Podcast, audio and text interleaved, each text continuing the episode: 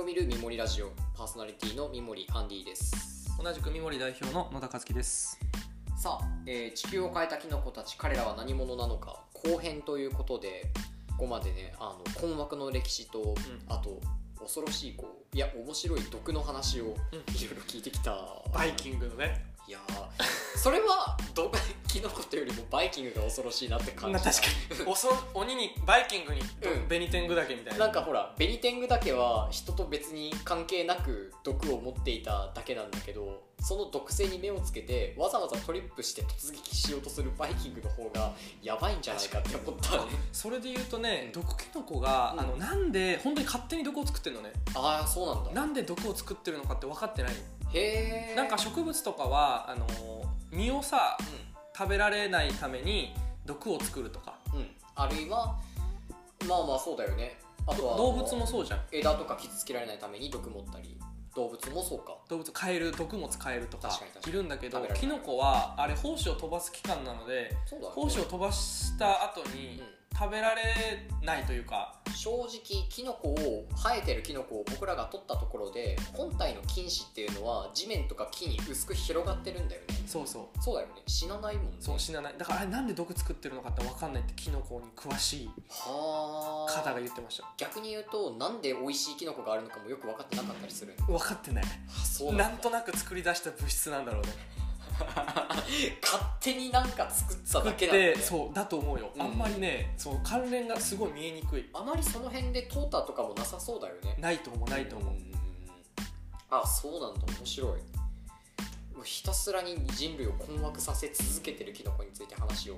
聞いてきたわけなんですけれどもさあ後編今回は何について今回キノコのまあいろいろやっぱり歴史がもう語り尽くせないぐらいあるのねまあ沼だよね沼うんでちょっと今回キノコのまあ面白いエピソードはいをちょっと何個か紹介しとこうかなとあありがたいはい、思います。で、キノコ、あ、一個、これね、あの、うんキノコを食べる生物がいますかっていう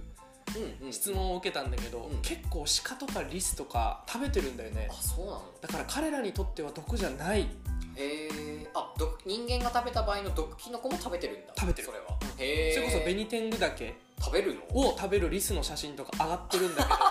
そう けど。いや、可愛い。トリップしそうだけどね あ、だからトリップするんじゃないしそえうなんか地元のその人は鹿がベニテングダケ食ってたよって言ってて、うんうんすんごいフラフラで帰ってったっていう。へえもうもうなんか村一のうんホラ吹きじじいみたいな人そがれ言はってた、それは絶対いやだからほんまかなと思いながらホラ吹きじじいなら嘘でしすごいホラ吹きじじいみたいなょうんその人がうん絶対嘘だよでもねその食べるっていうのは事実みでたいです、もね、まあリスも食べるんだねで一番僕がよく見るのはナメクジが食べてるのねああそうなのでナメクジはうんキノコの菌糸をうんうん食べるんだけど、うん消化できないんだって体の中で一部うんでナメクジが移動してうんこするとその菌糸からまたキノコ があのこう増えてくんだって地下でああなんかそれに特化したキノコとかもいそうだいねると思うナメクジに食べられることを前提にしたキノコとかいそうだよねだからなんかちょっ面とそれはちょっと植物の実っぽいよねうん鳥に食べられてみたいな確かに確っていうのは面白いなとうん思いますであキノコをね語る上で絶対に外せない会社があなんでしょうあるでしょうえ北斗北斗さんですああ北斗さん 北斗さんやっぱすごくて美味しいキノコは北斗の北斗さんもともとねあの、キノコのビニールの包装をする会社だったんだって、あキノコは作ってなかったんなだかっねた、へでえ包装の会社だったんだけど、まあ、いつの間にかキノコをね、うん栽培してるんだけど、うんうんこの北斗さんやっぱりすごいです うんなんでかっていうと一応ギネス記録に載ってる一番世界最長のキノコっていうのがあってほうそれが5 9トルはい、1個のキノコでそう重さ 3.58kg のエリンギが最も長い食用キノコとしてギネスにえー、認定されてるみたいちょっと見たくないなめっちゃでかいよね5 9センチそうだねであの売ってるキノコエリンギ売ってるじゃない、うんでなんか一個だけさ異質だなと思わないブ確かナにシメジとか確さかにシイタケとかさうんブナはブナだしうんシイタケのシはシイノキっていう名前だしそうだねそうエリンギっエてリちょンっギとだけなんか違うんだよね、で調べてみたらエリンギってのは学名らしいあそうなんだ、プロプレロタス・エリンギっていう学名らしくてへえこれねイタリアとかフランスヨーロッパには自生してるんだけどうん日本には生えてないんだって、それをまあ人工栽培できるのも北東が頑張ってうんで,、まあ、でエリンギっていう名前もちょっとあれだから、うん和名をつけようってなったらしいんだけど、うん白アワビタケとかはい香りヒラタケとかああなんか良さそうミヤマシメジとかあ美味しそう案はあったんだけどうん全部採用されなかったらしいなん でへわかんないまあなのでエリンギは、えっと、学名をねえそのまま採用してるっていうあのちなみにこの後猫について収録するんだけどああそうだねあの僕が家猫猫について調べたら学名がねフェリス・カータスなんだよね、うだからあの猫のことをフェリス・カータスって呼んでるようなもんだよねんそうそうそうエリンギをエリンギって呼ん本でそんな感じのねカータスだね後ろだけ取ってるからそうだねカータスカっーてタスって呼んでるようなもんかっこいいねですで栽培、まあ、北斗さんが栽培してるんだけど、んあのこれ実は栽培するのは人間だけじゃないんですよ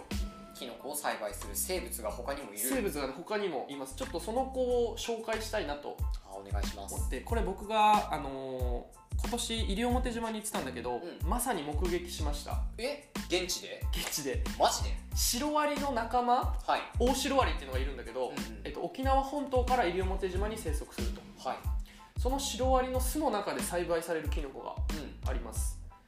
でオオシロアリがなんか植物を食べんだよねうんうんうんで巣に持って帰るのうんあじ食べて巣に帰るんだけど、うんで巣でうんちするのねはいたらしあの消化できないうんうんうん硬繊維いが繊維分があるんだけど、うまあ、それを栄養にしてす育てるんだってへえそしてその巣の中で、うんまあ、菌糸が育っていくと、うんまあ、ある程度成長するとコブができるんだよねうんうんうんこれはアリの窒素とかうん糖が入ってて栄養分になるんだってへえだからアリは、まあ、食った後のうんこでキノコを栽培を栽培してやって食まべるすんだそしてそうでこれすごいオオシロアリタケっていうふうに名前がええー、そのまま、ついてるんだけど、でねこれ実は人間も食べれるのねあそうなんだそう人間も結構美味みたいで美味しいらしいへこれえ琉球大学で研究してる人があいらっしゃるでちなみに僕が西表行った時は、うんあのおじさんに前日取られたっていうのであと後だけ見てきましたああ大白割だ面け白ありだけだから昆虫の菌の栽培っうんていうのはもう一応記録のデータとしてあるのは5000年前から行われてたんじゃないかっていうのがあってあで人間が農業を始めたのは1万年前なのねあそうだね結構最近だなって思ってた話聞いてだからもうこの栽培っていうのはうん人間のこう特許のようなものなんだけど、うんうんうんまあ昔からやってたんだよそうだねそいや面白いねアリがキノコ育ててるんだっていう事例があっ食たべりるしんだますで実は世界最大のはい生き物うん、うん、もキノコっていうふうに言われたりああそうなのしてますうんよくねみんなクジラとかイメージしたりするかもうもしれないけ全然ですよど桁が違うこれ結構衝撃あの、ね、アメリカの雑誌科学雑誌「ネイチャーに載ったんだけどはい1992年にえナラタケの種類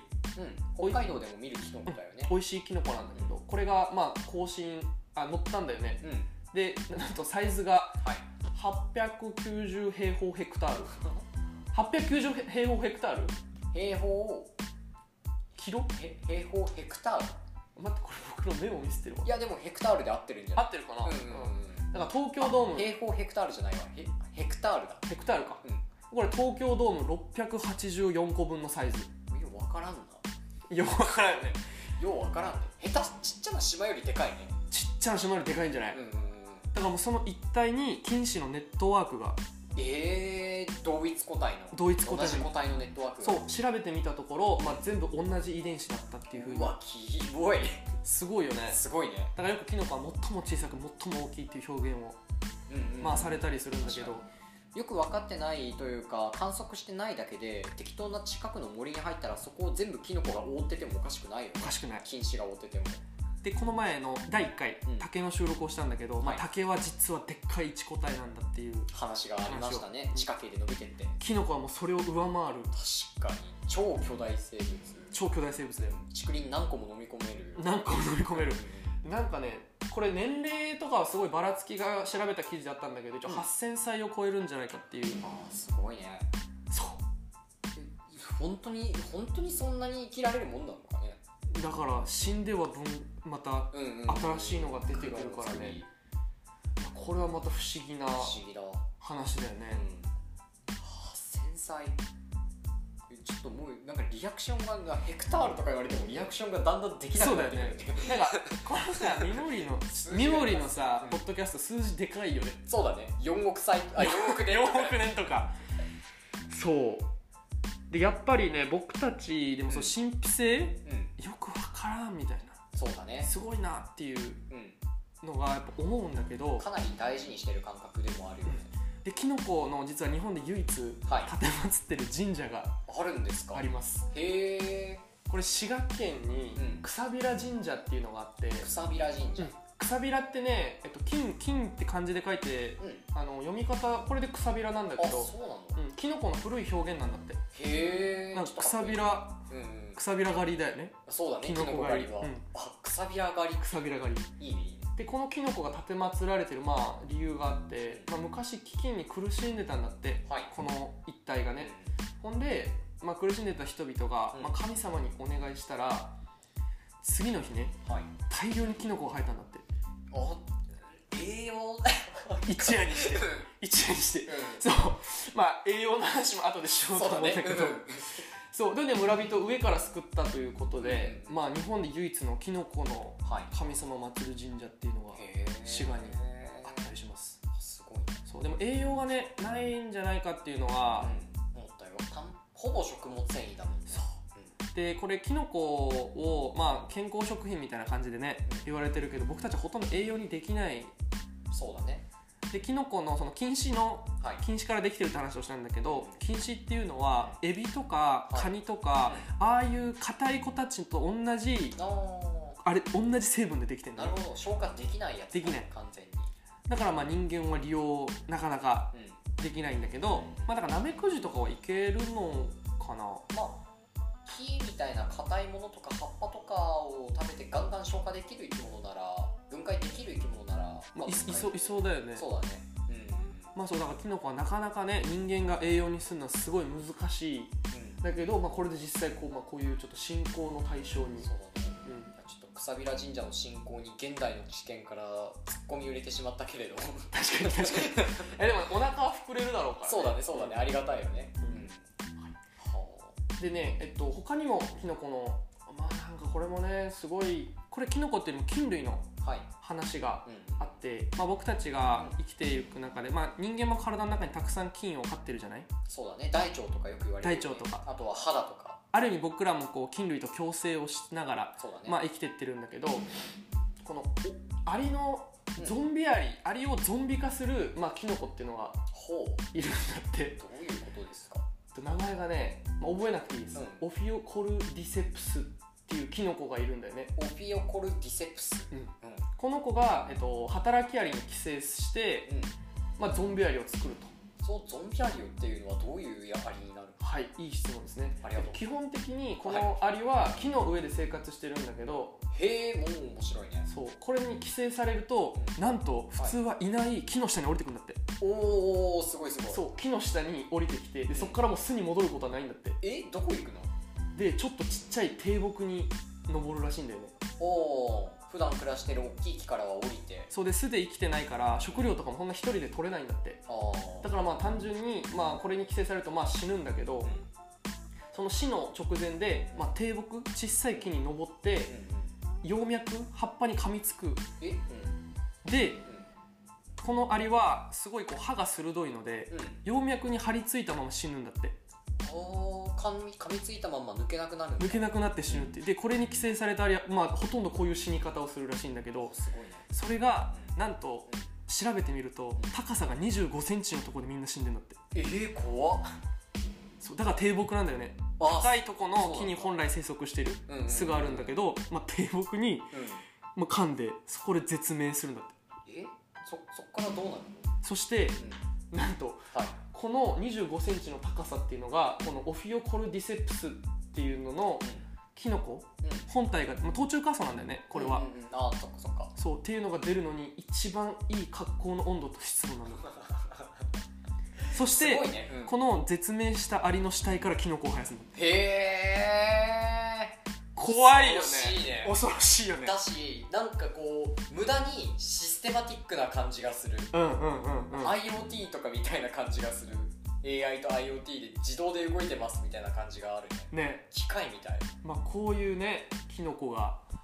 へまあ頭中火葬だねうんうんうんだから僕たちもあの菌類に支配されてるんじゃないかみたいな本があーあるんだよね、なんか本当かわかんないんだけど、うん起業家の人たちの腸内細菌調べたら起業家の割合起業家の人のお腹にたくさんいる腸内細菌がいるんだってほうなんかそのリスクを取れるみたいな、あはいうん、なんかそういう頭にしていくんだそうっていうのがあるんだけど、まあ、実際やっぱりみんな生活環境とかによってうんやっぱ吸い込んでるどの森にいるかであそうだよね吸い込んでるキノコ違うんだよねあとなんかあの多分食生活とかももろに影響するでしょ全然違うと思ううなんでまあそれによってこう自分たちの行動がまあ変わっていくみたいなのあるかもしれないですねん、うんうん、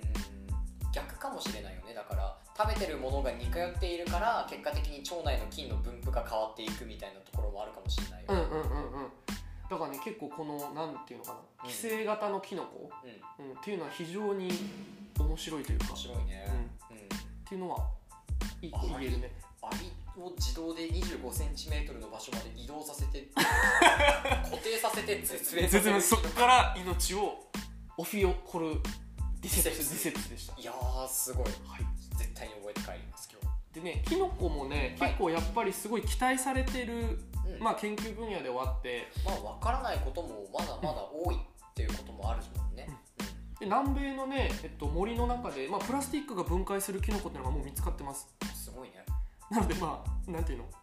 ね、樹木がうん、4億年前のね革命に近いものを感じる感じる、だからこれ、れからもしかしたらプラスチックが余っているから、うんそこをニッチとしうてん認識して、うんまあプラスチックをたくさん食べてそうだね、範囲を広げていくキノコが出てもおかしくないうんうん